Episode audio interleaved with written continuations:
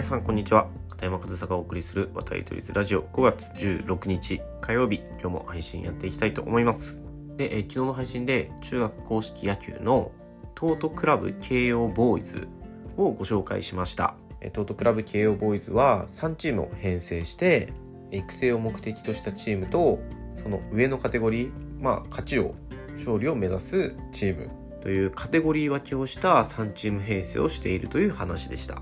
で、えー、その昨日の話の参考にした記事があるんですけど、その続きの記事が出ていたので、今日もこの渡りドイツラジオでも昨日の続き、トートクラブ慶応ボーイズについてお話ししていきたいと思います。で、今日も僕はすごく同意する内容だったので、ぜひ聞いてほしいんですけど、じゃあ今日参考にする記事のタイトルから読んでいきます。子供の力を引き出す心理的安全性強豪ボーイズが構築する選手と指導者の信頼関係というタイトルの記事ですね。もうタイトルの時点でお分かりかと思うんですけど、まあ、選手と指導者の信頼関係について信頼関係がそういう現場でどういう効果を発揮するのか子どもたち選手に対してどういう影響があるのかという話なんですけど、まあ、先に僕の見解をお話しするともう本当に同意でもう信頼関係が全てだと言ってもいいほど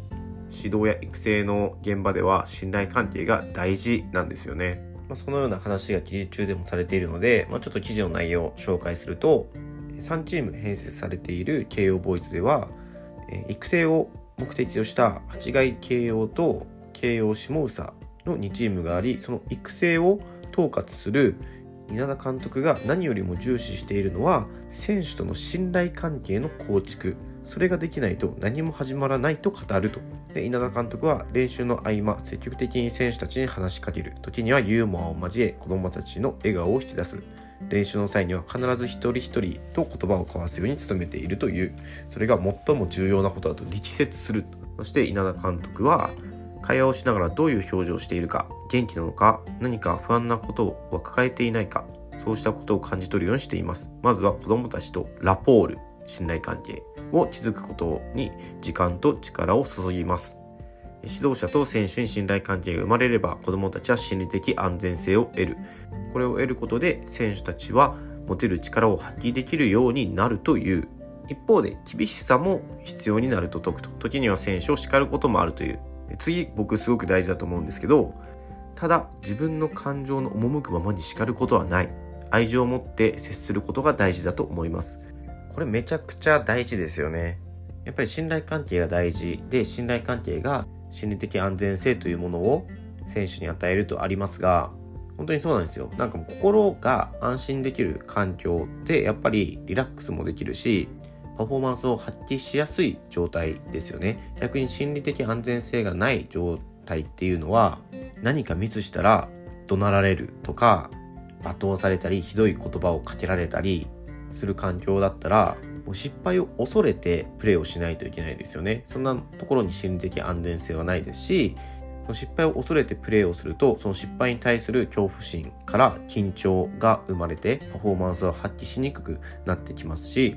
心理的安全性があるということはパフォーマンスを発揮しやすい状態であるということは間違いないと思います。ただその心理的安全性があるとなるとさっきも言ったようにリラックスできる状態だからリラックスの度が過ぎると逆にパフォーマンスが発揮できなかったりリラックスしすぎて気が抜けてしまって怪我のリスクが高まったりっていうことも出てきます。だから必ずしもメリットしかないわけではないんですけどけどそこのリスク管理だったりリラックスすることはいいんですけどその緊張感を適度に保つというところがその後に出てきた叱るという部分何か間違ったことをしてたり違ったことをしていると叱るということが大事になってくるんですよね。でもそこでやっぱり大事なのが自分の感情の赴くままに叱ることはないというとこ。やっぱり感情を先に出されるとその叱られてる内容よりもその感情が先に伝わっちゃうんですよね。で怒られたとか何でこの人怒ってるんだろうって思われたらその後の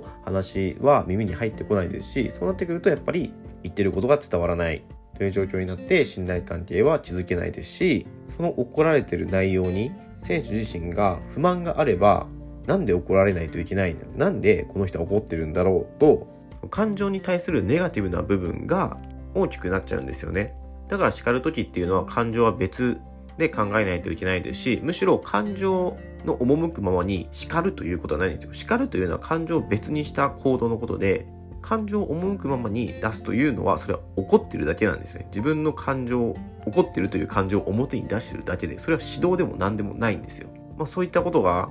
この慶応ボーイズの仕組みの中ではしっかり取り入れられていて、まあ、競合と呼ばれる理由が分かりますよね。その選手がパフォーマンスを発揮できる環境成長できる仕組みシステムがもう完成していると思います。実際そのチームの活動を見たわけじゃないので現場に何が行われているかというものをはっきり理解したわけではないですがこの記事の内容を見る限りこの稲田監督のインタビューの言葉言葉選びを見る限り選手に愛情を持って接してるんだろうなということは感じますし選手ファースト子供ファーストな現場がそこにあるんだろうなということは十分に感じることができます。だからこういった仕組み、こういった考え方はどんどん広まっていくといいなと思いますし、そういうことができる指導者が増えるといいなというふうに本当に思います。でもこれはこういう慶応ボーイズの活動や取り組み仕組みというのを知ったからといって必ずしもできるというわけじゃなくて、まあ、仕組みを取り入れるだけだったら、まあ、割とすぐにできるかもしれないですけどその指導者の質としてその怒ると叱るをうまく区別できない人っていうのはたくさんいます。っていうか大体そうだと思います。多分皆さんも思い返すとそういう風なこと心当たりあるんじゃないですかね。その感情と切り離して叱るということそういう指導ができる人っていうのは本当に少ないのでそれも指導者のスキルなんですよねだからそういったスキルを持った指導者が増えるといいなというふうにも思いますしその感情的な方が一生懸命さこの監督は一生懸命なんだこの監督は本気で子供たちと向き合ってるんだっていう、まあ、外から見た一生懸命さみたいなのは